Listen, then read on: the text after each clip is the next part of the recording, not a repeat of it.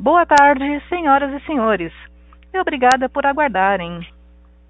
Sejam bem-vindos à teleconferência da Mali Metal Leve para a discussão de resultados referentes ao quarto trimestre de 2020. Estão presentes hoje conosco os senhores Senhor Daniel Brasil Alves, gerente de marketing e comunicação corporativa, Senhor Daniel de Oliveira Camargo, gerente executivo contábil, e Sr. Fábio Lopes Pérez, gerente executivo de finanças. Informamos que esse evento está sendo gravado e que todos os participantes estarão ouvindo a teleconferência durante a apresentação da Mali Metal Leve. Em seguida, iniciaremos a sessão de perguntas e respostas, quando mais instruções serão fornecidas. Caso algum dos senhores necessite de alguma assistência durante a teleconferência, queiram, por favor, solicitar ajuda de um operador, digitando asterisco zero. Este evento também está sendo transmitido simultaneamente pela internet, via webcast, podendo ser acessado através do website de Relações com Investidores da companhia, onde se encontra disponível também a respectiva apresentação. A seleção dos slides será controlada pelos senhores. O replay deste evento estará disponível logo após seu encerramento. Lembramos que os participantes do webcast poderão registrar via website perguntas para a Mali Metal Leve, que serão respondidas após o término da conferência pela área de RI. Antes de prosseguir, gostaríamos de esclarecer que eventuais declarações que possam ser feitas durante esta teleconferência relativas às perspectivas de negócios da Mali Metal Leve, projeções, metas operacionais e financeiras, constituem-se em crenças e premissas da administração da companhia, bem como em informações atualmente disponíveis para a Mali Metal Leve. Considerações futuras não são garantia de desempenho e envolvem riscos, incertezas e premissas, pois se referem a eventos futuros e, portanto, dependem de circunstâncias que podem ou não ocorrer. Gostaria agora de passar a palavra ao Sr. Daniel de Oliveira Camargo, que iniciará a apresentação. Por favor, pode prosseguir. Boa tarde a todos. Senhoras e senhores, sejam bem-vindos à teleconferência de resultados da Metal Leve para falarmos sobre o ano de 2020. Antes de começarmos com a agenda, nós desejamos que todos estejam em segurança e saudáveis. E nesse sentido, em função também do cenário de, de, pandemia que ainda se apresenta, gostaríamos de informar que a Mali continua a seguir rigorosos protocolos de saúde para manter suas operações ativas visando mitigar o risco de contaminação pelo vírus. E apesar desse ano difícil, o esforço da, da administração e da, de toda a companhia resultou em entregas de, de resultado, como nós poderemos ver ao longo dessa apresentação. Ao final dessa apresentação, como já foi dito, estaremos à disposição para a sessão de perguntas e, e respostas. E seguindo então para a nossa, nossa agenda, no slide de número 2, temos os, os destaques do ano e também do último trimestre de 2020.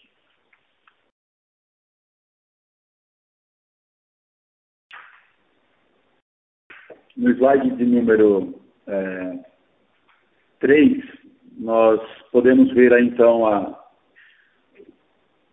os principais índices da companhia, a receita líquida de vendas, que foi de 2 bilhões 402 milhões em 2020, pouco abaixo do ano anterior, de 2019, 4,9 só abaixo, apesar do ano que tivemos.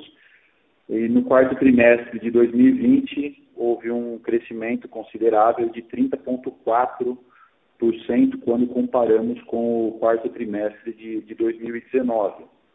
Isso é, muito em função do mercado de aftermarket doméstico, que em 2020 registrou um crescimento de vendas de 10,6% quando comparado com, com o ano anterior. E no quarto trimestre, o crescimento foi de 42,1% quando comparamos com o, com o quarto trimestre de 2019. E, e outro impacto também né, considerável foi no mercado de equipamento original doméstico, que em 2020 sofreu uma, uma redução de vendas de 19,6% quando comparamos com 2019. E no quarto trimestre, houve um crescimento de 24,3% quando comparamos ao quarto trimestre de 2019. Podemos ver então aí que o, que o quarto trimestre é, teve um crescimento considerável nos nossos mercados de atuação. É, um outro destaque também o juros sobre capital próprio. Durante o ano de 2020, o Conselho de Administração deliberou é, a distribuição de 70,6 milhões, que serão pagos em maio de, de 2021, essa é a perspectiva. E a margem bruta também, a companhia encerrou o ano de 2020 com uma margem bruta de 26,1%, um pouco acima de, do ano de 2019, que foi de 25,3%. E no trimestre, quando comparamos os trimestres, aí tivemos uma, uma margem de 29,6% em 2020 contra 21,5% no quarto trimestre de, de 2019. E, e, como último destaque, gostaríamos de, de, reforçar que na reunião do Conselho de Administração, a última reunião de 10 de março de 2021, foi aprovada a eleição do senhor Nathan John Para o cargo de diretor financeiro, CFO da, da companhia. Eu passo agora a palavra ao Daniel Brasil Alves, que vai falar sobre vendas e produção. Por favor, Daniel. Obrigado, Daniel Camargo. É, boa tarde a todos. Em primeiro lugar, espero que estejam todos bem. Gostaria de agradecer a presença de vocês na teleconferência de resultados da Mali Metal Leve Vou iniciar então pelo slide 4, onde nós temos as vendas e a produção de veículos no Brasil e na Argentina no ano de 2020 comparado ao ano de 2019. Então, no primeiro bloco são os veículos leves, aonde nas vendas no Brasil tivemos uma queda de 26,7%, na Argentina uma queda de 16% e na soma de Brasil mais Argentina uma queda de 25,4% apesar do número bem negativo, é, esse número ele foi melhor do que as expectativas que tínhamos no início da pandemia. Então, ao final aí, como foi observado pelo Daniel Camargo, o quarto, quarto trimestre ele foi bem forte. Então a gente teve uma forte recuperação aí é, no mercado automotivo como um todo. Na produção, no Brasil, tivemos uma queda de 32,1%, na Argentina, uma queda de 18,3%, e na soma de Brasil mais Argentina, uma queda de 30,7%. Também no número de produção, um número melhor do que o que tínhamos aí de expectativa, falava assim, menos 40%, e ao final do ano a gente teve uma queda na produção de veículos de 30,7%. Também é importante observar o, o, descompasso entre produção e vendas. Então, a queda na produção é uma queda maior do que a queda nas vendas, isso até pela questão da retomada das montadoras aí é, na pandemia, né, no retorno do, do lockdown que nós tivemos no ano passado. E isso ocasionou em um estoque baixo. Então nós terminamos o ano de 2019 com um estoque, de, desculpa, de 2020 com um estoque de aproximadamente 100 mil veículos, equivalente a 12 dias de estoque. Então é um estoque que, em média, aí, deveria ser de 30 a 35 dias, o normal dele. Então, finalizou o ano com 12 dias apenas. Isso, obviamente, ou seja, o ano de 2021, ele começa aquecido até por, por essa, por esse estoque baixo, né, para ter essa recomposição de estoque. Daqui a pouquinho eu vou falar um, pouquinho, um pouco sobre a perspectiva do ano de 2021, tá? Nos veículos pesados, a queda nas vendas foi de 9,3%, combinando ali Brasil mais Argentina. Os índices são bem parecidos ali de Brasil e de Argentina. Na produção, uma queda de 18,6%, sendo no Brasil 19,1% e na Argentina menos 7,6%.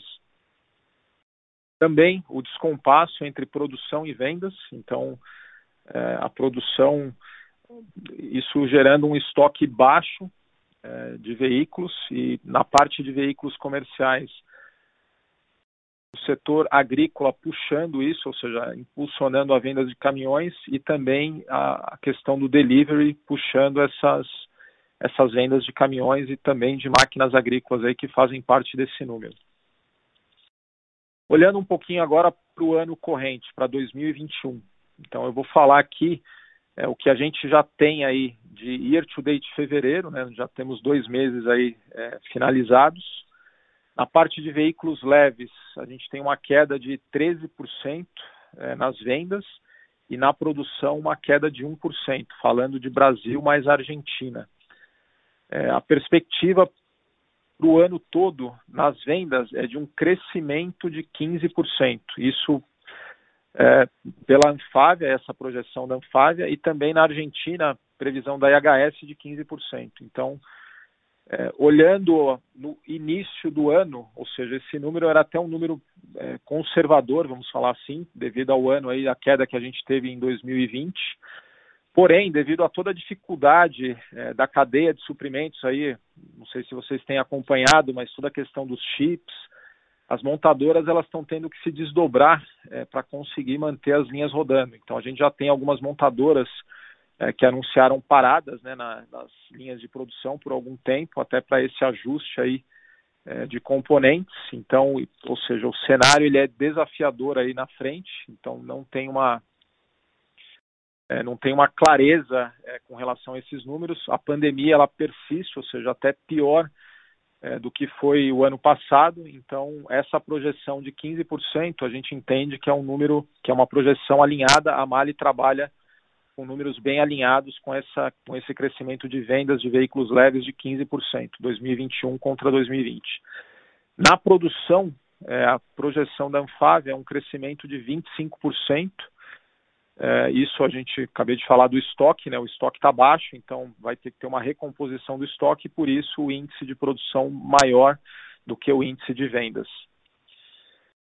Na parte de veículos pesados, nós iniciamos o ano, no year to date, fevereiro, um crescimento nas vendas de 9% e um crescimento na produção de 16%. Então o ano começou bem aquecido na parte de veículos pesados e a projeção de full year dos veículos pesados seria para uma venda de 13% e um crescimento na produção de 23%. Também aqui, esses números, eh, a Mali trabalha com uma visão alinhada com essa projeção. Eh, ela acaba sendo uma, uma projeção um pouco conservadora, eu diria, mas, novamente, né, com essas incertezas eh, no radar aí para frente, a gente está tá trabalhando com essa projeção o primeiro semestre ele está, ou seja, ele aconteceu forte, né, devido a essa, a gente viu aqui os números da, da produção de veículos, tanto de leve quanto de pesado. Então, esse primeiro semestre a gente entende que vai ser um semestre mais aquecido, dependendo da, dessa disponibilidade de componentes para as montadoras. Passando agora para o slide 5, no slide 5, nós temos a produção de veículos da América do Norte e Europa. A gente tem ali na América do Norte 2020 contra 2019 uma queda de 20,9%, sendo 20% nos veículos leves e 33% nos veículos médios e pesados. Na Europa, uma queda de 22%, sendo 22% nos veículos leves e 23% nos veículos médios e pesados o combinado desses dois mercados, uma queda de 21,7%. Então, a gente nota aqui um desempenho melhor do que o que foi aqui na nossa região, olhando Brasil e Argentina. A nossa queda de produção ela foi superior ao que aconteceu aqui na Europa e na América do Norte. Passando para o slide 6, no slide 6, nós temos a evolução da receita líquida de vendas no ano e no trimestre. Então, o primeiro quadro é o ano de 2020 contra o ano de 2019. A gente tem as vendas de 2020, a variação volume-preço, a variação cambial, o ano de 2019, os impactos percentuais de volume preço, o impacto percentual da variação cambial e, na última coluna, a variação percentual da receita. Começando pelo equipamento original do mercado doméstico, nós tivemos uma queda de 19,6%, sendo um impacto cambial de menos 0,2%. Esse impacto cambial é referente à nossa unidade na Argentina, na planta de Rafaela de válvulas, e essa venda em pesos, é, quando convertida em reais, é, me traz essa variação cambial negativa. Então, impacto volume-preço no mercado ori equipamento original doméstico, 19,5%. é, nota-se um desempenho melhor do que a referência do mercado, que foi a produção de veículos, que teve uma queda lá de 30%. E esse desempenho melhor da receita da Mali, ela, ela é explicada pelo mix melhor. A gente viu que os veículos pesados, a queda na produção de veículos pesados, ela foi menor do que do, dos veículos leves. Um segundo ponto são as peças de OIS, as peças de service, peças para reposição. E um terceiro item, um ganho de market share com a localização de alguns projetos para produção local. Na exportação equipamento original, nós temos uma queda de 3,9%, sendo um impacto de variação cambial positivo de 14,7%, portanto, uma queda em volume e preço de 18,6%. Nesse caso, bem alinhado com o mercado, a produção de veículos, a gente olhou ali é, América do Norte e Europa, que são os dois principais mercados de exportação da companhia, onde tivemos uma queda de 22% e aqui a receita da Mali caindo, já excluindo o efeito cambial, uma queda de 18,6%. No mercado de aftermarket doméstico, nós tivemos um crescimento de 10,6%, com uma variação cambial de menos 2%, o mesmo motivo, né, nossas operações na, na Argentina. E aqui o impacto volume-preço de 12,6%. Nesse mercado, nós tivemos uma forte recuperação no segundo semestre, é, uma alta demanda de componentes. Além disso, a desvalorização cambial do, do, da nossa moeda isso favoreceu é, as empresas com produção local. Então, nós tivemos um ganho de market share no aftermarket devido a esses efeitos. No mercado de aftermarket exportação, nós tivemos uma queda de 5,4%, com impacto cambial positivo de 23%, então impacto volume-preço 28,5% negativo. Nesse caso, é, o efeito da pandemia e a própria recuperação nesses mercados de exportação é, foram mais lentos do que aconteceu aqui na, no nosso mercado doméstico. Então esse é o principal motivo aí dessa, dessa queda mais acentuada na, no aftermarket exportação. E a soma dos dois mercados, nós temos uma queda, conforme informado pelo Daniel Camargo, de menos 4,9%, é, com um impacto cambial positivo de 6,4%, e a variação volume-preço de menos 11,3. Então, a, o ano, como ele se mostrou desafiador, é, essa receita, a evolução da receita da Mali no ano de 2020 comparado com o ano de 2019 mostrou aí a resiliência da companhia é, nessa atuação aí nos, em vários mercados, no mercado doméstico, exportação e o aftermarket.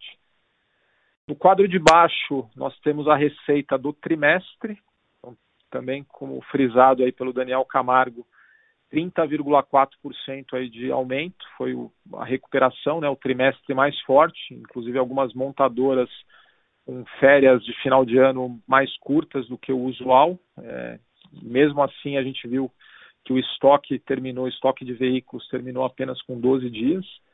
Então, eu não vou entrar muito no detalhe aqui, linha a linha, mas o quarto trimestre muito positivo aqui para a receita da companhia. Passando agora para o slide 7. No slide 7, nós temos a exportação consolidada por região geográfica. Tem grandes mudanças, a gente tem ali uma, é, uma redução na América do Norte e um aumento da América do Sul é, nessa receita da exportação. Eu volto a palavra agora então para o Daniel Camargo para dar sequência na apresentação e estarei disponível ao, ao final para as perguntas e respostas. Obrigado, Daniel Brasil. Continuando, então, no próximo slide, nós temos a, a margem bruta. Nós podemos ver aqui, então, que a, a nossa margem bruta aumentou, como já comentado no, nos destaques no primeiro slide, e que apesar da, da, queda no montante de vendas, né, tivemos esse aumento então da, da, da, margem bruta, isso fruto de iniciativas de ganho de produtividade, sinergias que foram conseguidas aí a, ao longo do ano. Uma observação a ser feita aqui é que isso seria ainda maior se nós excluíssemos os efeitos do, do MB2, que foram de 40,6 milhões na, na, no custo das vendas. Se nós excluirmos esse, esse efeito, nós teríamos então uma, uma margem de 27,8% no ano de, de 2020, que seria ainda, ainda melhor. Passando para o próximo slide, nós podemos ver aí as despesas principais da, da, da companhia.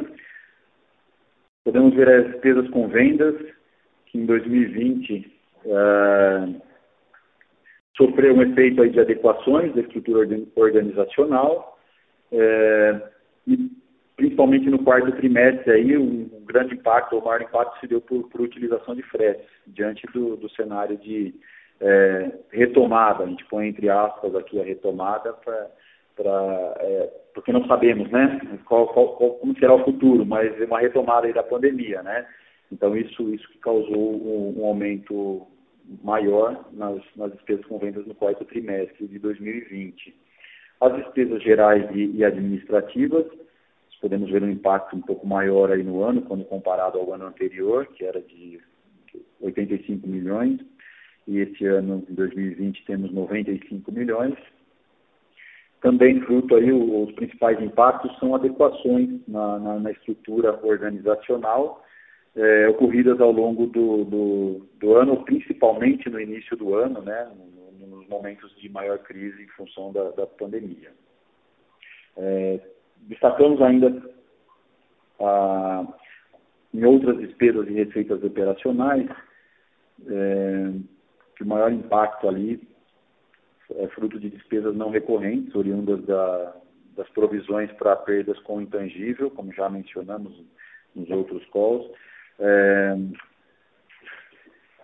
parte fruto da, da, do impairment na controlada malha argentina e parte fruto da baixa do projeto é, MD2. No próximo slide, nós temos o resultado operacional medido pelo EBITDA, e podemos ver então nossa margem EBITDA de 17,4%, que era em 2019, ela caiu para 12,3% em 2020, uh, novamente, fruto principalmente das despesas não recorrentes, que estão aí em outras receitas e despesas operacionais. Podemos ver um impacto de 141 milhões, como já mencionado, os principais impactos, o impairment na, na malha argentina e uh, abaixo do projeto MD2. Se nós tirarmos esses efeitos, é, nós teríamos uma margem EBITDA, ou temos um EBITDA ajustado de 17,2%, muito próximo do que foi é, o ano de 2019, sem crise, sem a pandemia. Então, é, cremos que foi um, um, um bom resultado atingido. Queria passar a palavra agora ao senhor Fábio Pérez, que vai abordar o resultado financeiro líquido da empresa. Boa tarde a todos. Falar um pouquinho do, do resultado financeiro, é, começando aqui pelo quarto trimestre, né, nós vemos que é, no bottom line ele está bem em linha com 2019, então nós tivemos em 2019, no quarto trimestre, 12,6 milhões, enquanto que em 2020 nós atingimos o valor de 12,5, é extremamente alinhado. Quando nós olhamos é, o total do ano, né, de 2019, nós tivemos ali 41,4 milhões versus o, o, resultado financeiro de 2020, que foi 86 milhões. A diferença é basicamente as operações é, oriundas da variação cambial da, das transações de ACC que nós fizemos no ano de 2020. Na parte de baixo da tabela, nós temos um resumo onde mostra é, as taxas de juros e os volumes médios que foram praticados durante o ano. Quando nós olhamos é, no quarto trimestre de 2019, nós temos um, um custo de dívida de 4,6 versus uma remuneração das aplicações de 4,8. Quando nós olhamos em 2020, é, fazendo o mesmo exercício, nós temos um custo da dívida de 4,3 versus aplicações de 3,8. Então, as dívidas ali estão bem estáveis. E já analisando 2019 versus 2020, a gente, a gente pode corroborar aqui que em 2020 tivemos 4,1 de custo versus 4,3, bem alinhado E no caso das remunerações, nós tivemos 5,5 versus 3,5. Obviamente que em função da queda é, da Selic, né? E os volumes também das aplicações e, dívida aumentaram um pouco quando você olha o total do ano de 19 versus 20, exatamente em função é, da captação que nós fizemos dia 25 e 26 de março de 2020, no valor de 250 milhões, é, para a gente é, reforçar o nosso caixa e estar aí é, preparado para o enfrentamento da Covid-19 durante o ano. É, indo para o slide de número 12, falando um pouco do endividamento, é, nós vemos que na primeira tabela ao lado esquerdo, é, a posição de 2019, nós temos um endividamento líquido de 188, enquanto que ah, em 2020 nós tivemos uma, uma melhora no nosso, na nossa posição em função da geração de caixa e, e também da, das decisões que foram tomadas pela companhia. Uh, no, no, sentido de saneamento de despesa, e isso tudo re, acabou refletindo no caixa. Uh, do, lado, do lado direito da, da página, nós temos a abertura das nossas dívidas, a composição das nossas dívidas eh, na posição de 31 de dezembro de 2020, sendo 47% eh, operações 4131, nós temos FINEP, de, de, que representa 30% do total, a um custo de 401. É, operações de ACC, representando 19,7% do total, é, com um custo de 0,47.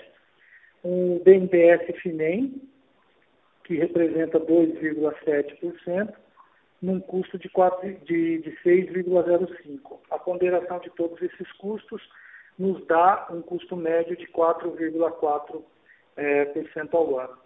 E logo abaixo nós temos os fluxos de vencimentos de cada das operações, né, consolidadas no curto e longo prazo, onde o curto prazo é, representa 73% é, do total e o longo prazo 27% do total. Então aqui nós temos um pagamento aqui nesse mês para ser feito de 265 milhões, que é exatamente o que eu comentei anteriormente, que corresponde as tranches que nós captamos no passado para reforço do, do nosso caixa. Indo para o slide de número 13, nós temos aqui um resumo dos nossos investimentos versus a, a depreciação. Então, nós tivemos aí no ano de, no quarto trimestre, é, 51 milhões de investimentos versus 25%, de, é, 25 milhões de depreciação. Quando você olha para o ano de 2020, nós temos os investimentos na ordem de 68 milhões versus depreciação total de 103,3 milhões, representando aí 2,9% da, da, dos nossos, das nossas receitas líquidas representando 66,4% da nossa, é, do total de depreciação. Obviamente que é, está um pouco abaixo né, da depreciação aqui, ou, os valores de investimento, é, em função da situação severa que nós enfrentamos aí durante o ano de 2020, as incertezas que, é, que vieram e, e, todo o cenário pandêmico que ocasionou aí uma série de, de lockdowns e, e etc.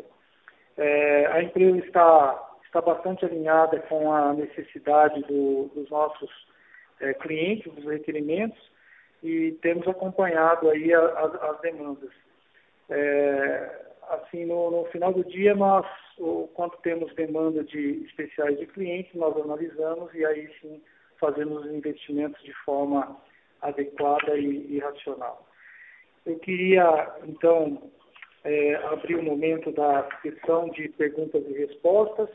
É, tanto Daniel Brasil, Daniel Camargo e eu estaremos à disposição dos senhores para responder é, os questionamentos que porventura vierem aqui. Muito obrigado.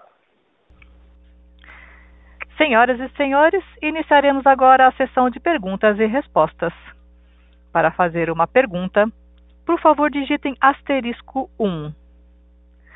Para retirar a pergunta da lista, digitem asterisco 2. Nossa primeira pergunta vem de Marcelo Mota, do Banco JP Morgan. Oi, boa tarde a todos.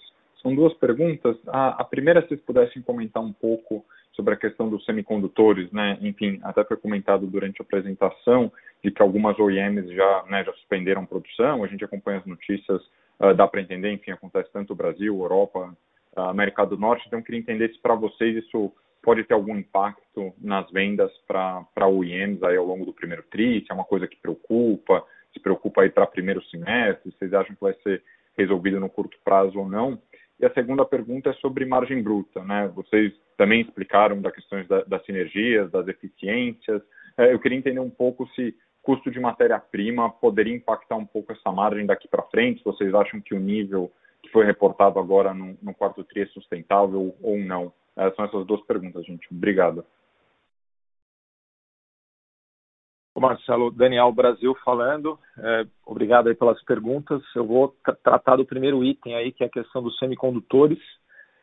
É, como falado, tá, já tem paradas anunciadas em algumas montadoras e, ou seja, a, cadeia como um todo, as montadoras elas estão se desdobrando é, para conseguir manter as linhas rodando, tá? Então o estoque ao final de fevereiro, ele ainda está no nível próximo de 100 mil veículos, então ainda é um estoque relativamente baixo. Então, isso, ou seja, é, eles estão ajustando o mix na linha de produção, fazendo embarque aéreo desses componentes, é, fazendo já essa, essa compra antecipada, objetivando ter o mínimo impacto possível. Tá? A Mali tem acompanhado as carteiras dos clientes, então a gente tem os pedidos é, não tem uma visão clara é, dessas paradas futuras, ou seja, não tem nenhuma confirmação é, além do que a gente já tem de oficial, vamos falar assim, mas a gente sabe que o risco ele está bem próximo e ele, e ele é iminente, tá? Então é, a gente tem trabalhado bem próximo com as montadoras, avaliando isso para a gente ter o quê? Uma reação rápida é, para atendimento ou para tirar um pouco o pé do acelerador para atender. Então, ou seja, o impacto nas receitas da Mali nesse mercado, obviamente, se a montadora tiver que parar uma semana, alguma coisa do tipo, isso vai impactar mais na porção de vendas do mercado original. Isso, a princípio, a gente não espera uma parada generalizada, tá? Todas as montadoras parando ao mesmo tempo. Então, pode ser que você para uma montadora A e você aumente a produção para uma montadora B. Então, cada uma aí tem o seu pipeline, o seu estoque de segurança com relação a esses componentes.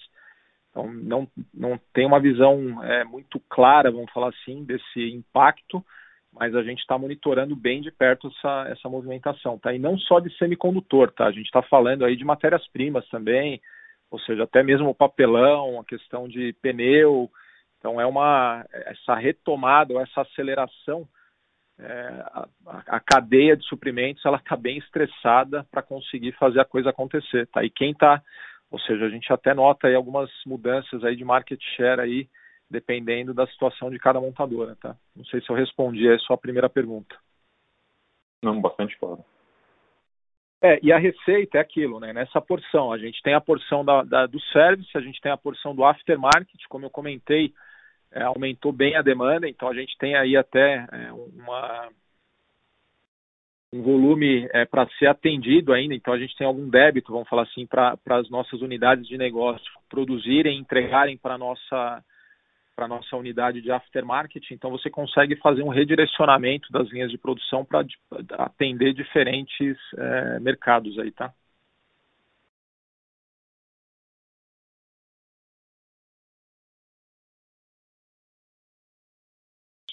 Daniel Camargo puder comentar na pergunta 2.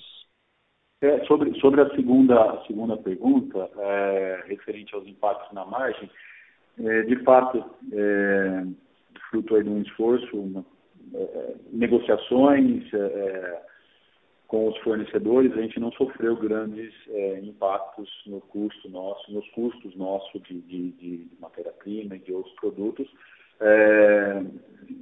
entendendo que todos estão aí no, passando, passando pela crise e num, num, bom diálogo com os nossos fornecedores. É, mas sobre o futuro, o que a gente é, não consegue prever aqui, o quanto teremos de, de aumento, quanto seremos pressionados aí, o que a gente pode dizer é que a gente sempre tenta repassar isso para pro, os clientes. é, nem sempre conseguimos na mesma proporção, mas esse é uma é, uma, é, é algo que a Mali sempre, sempre buscou e, e, vai continuar buscando. Então a gente não tem como é, é prever o que, o que virá de, de, é, de aumento no, no, futuro, mas em 2020 nós conseguimos um, é, bom, boas negociações de, de, de contratos com, com, ou de manutenção, talvez, né, melhor dizendo, com os nossos, com os nossos fornecedores. Perfeito, muito obrigado. A próxima pergunta vem de Fernando Leitão, do Jardim Botânico Investimentos. Senhores, bom dia, obrigado aí pelo, pelo call, parabéns pelos resultados, que surpreendentes aí de uma certa maneira no último trimestre, né? É, eu gostaria de fazer uma, uma pergunta relacionada ao centro de pesquisa de vocês. É, é, pelo que eu entendi, ele foi desativado. Né? É, então, gostaria de saber o, o, porquê dessa, dessa, dessa medida. Tá?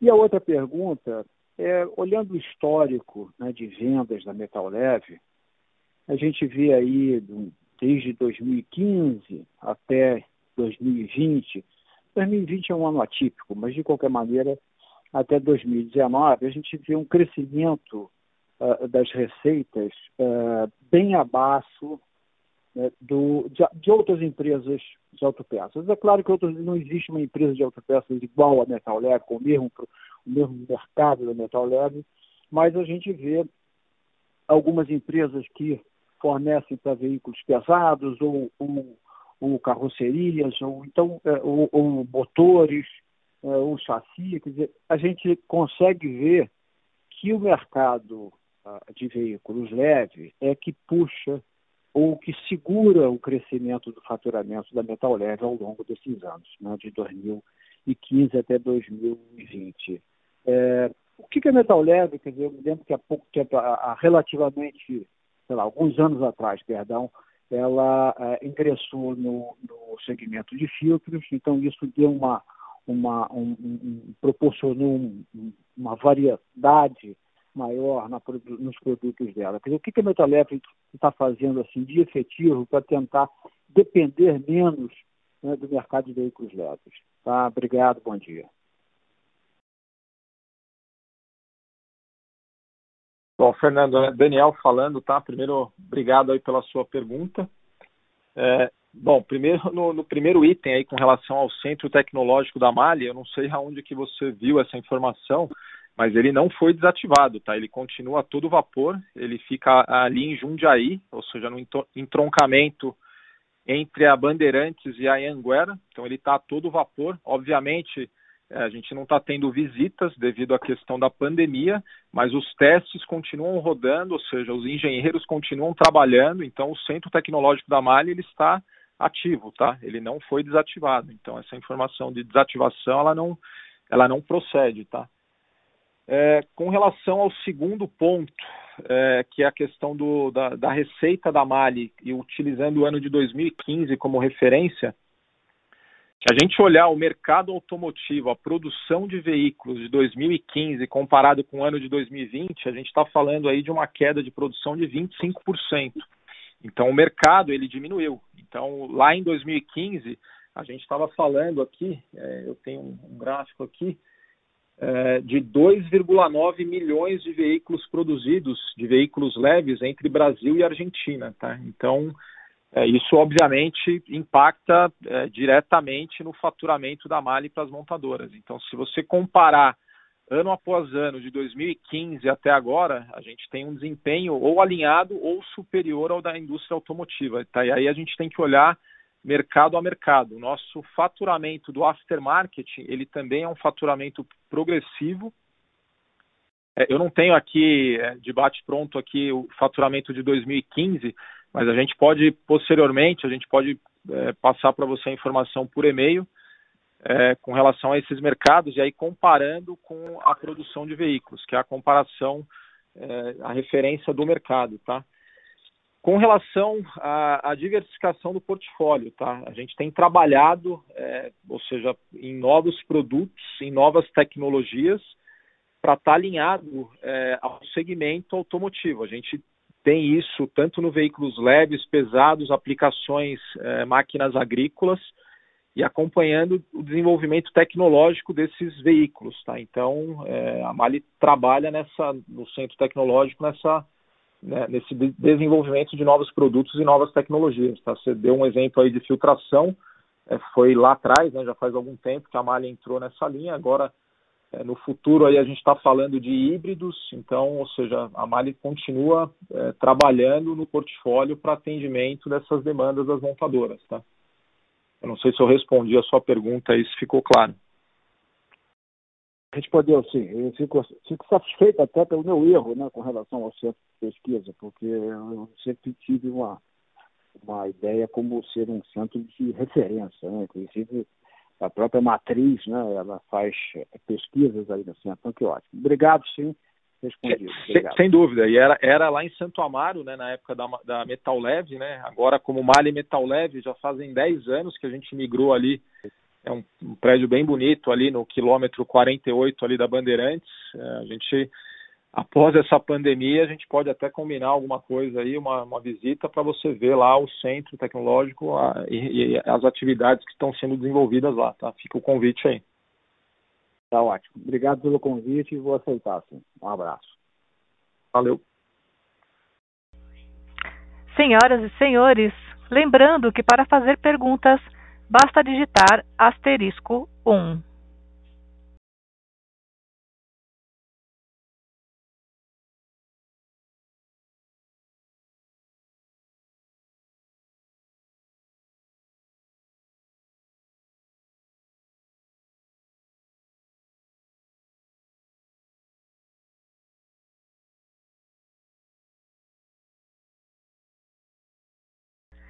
Nossa próxima pergunta vem de Marcelo Mota, do banco JP Morgan.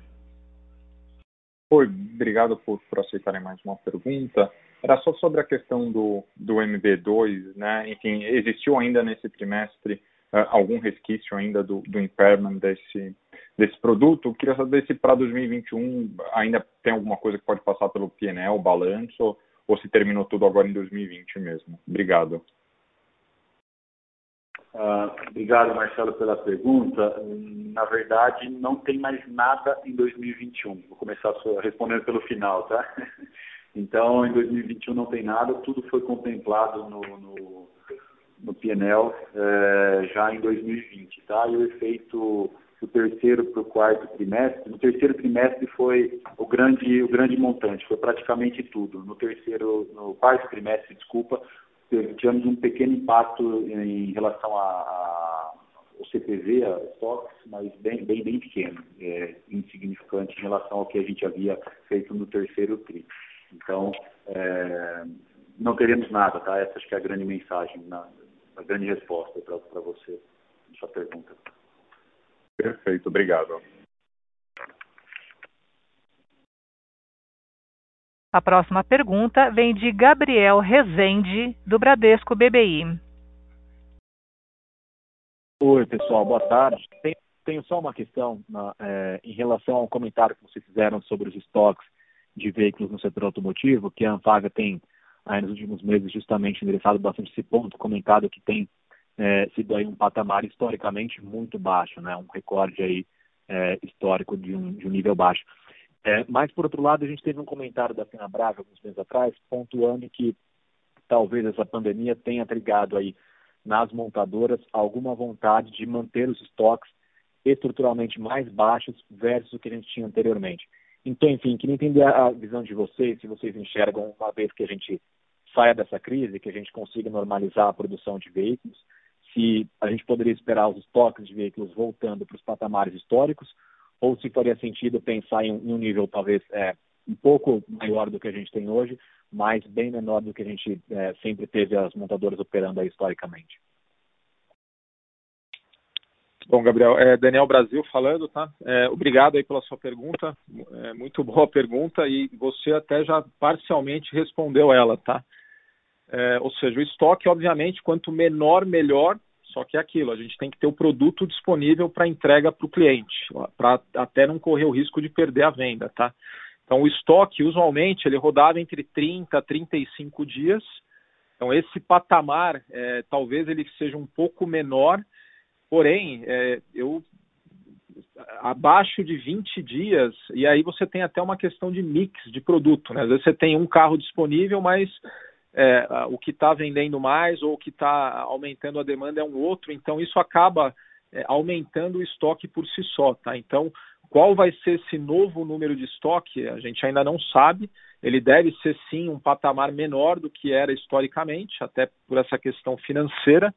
Porém, é, é aquilo, às vezes acaba acontecendo da, do consumidor ir atrás de um veículo e se ele tiver um prazo muito longo de espera, ele acaba mudando de opinião e acaba comprando o carro de uma outra montadora. Então, isso é, acaba sendo uma ansiedade aí do consumidor de ter o bem, de ter o veículo. Então, a gente entende que deve diminuir um pouco, mas não muito, tá? tá até é, hoje a gente tem alguns modelos aí com uma com uma alta é, fila de espera aí para receber o veículo, ok? Não sei se eu respondi sua pergunta. Sim, perfeito. Muito obrigado. Senhoras e senhores, lembrando que para fazer perguntas basta digitar asterisco 1.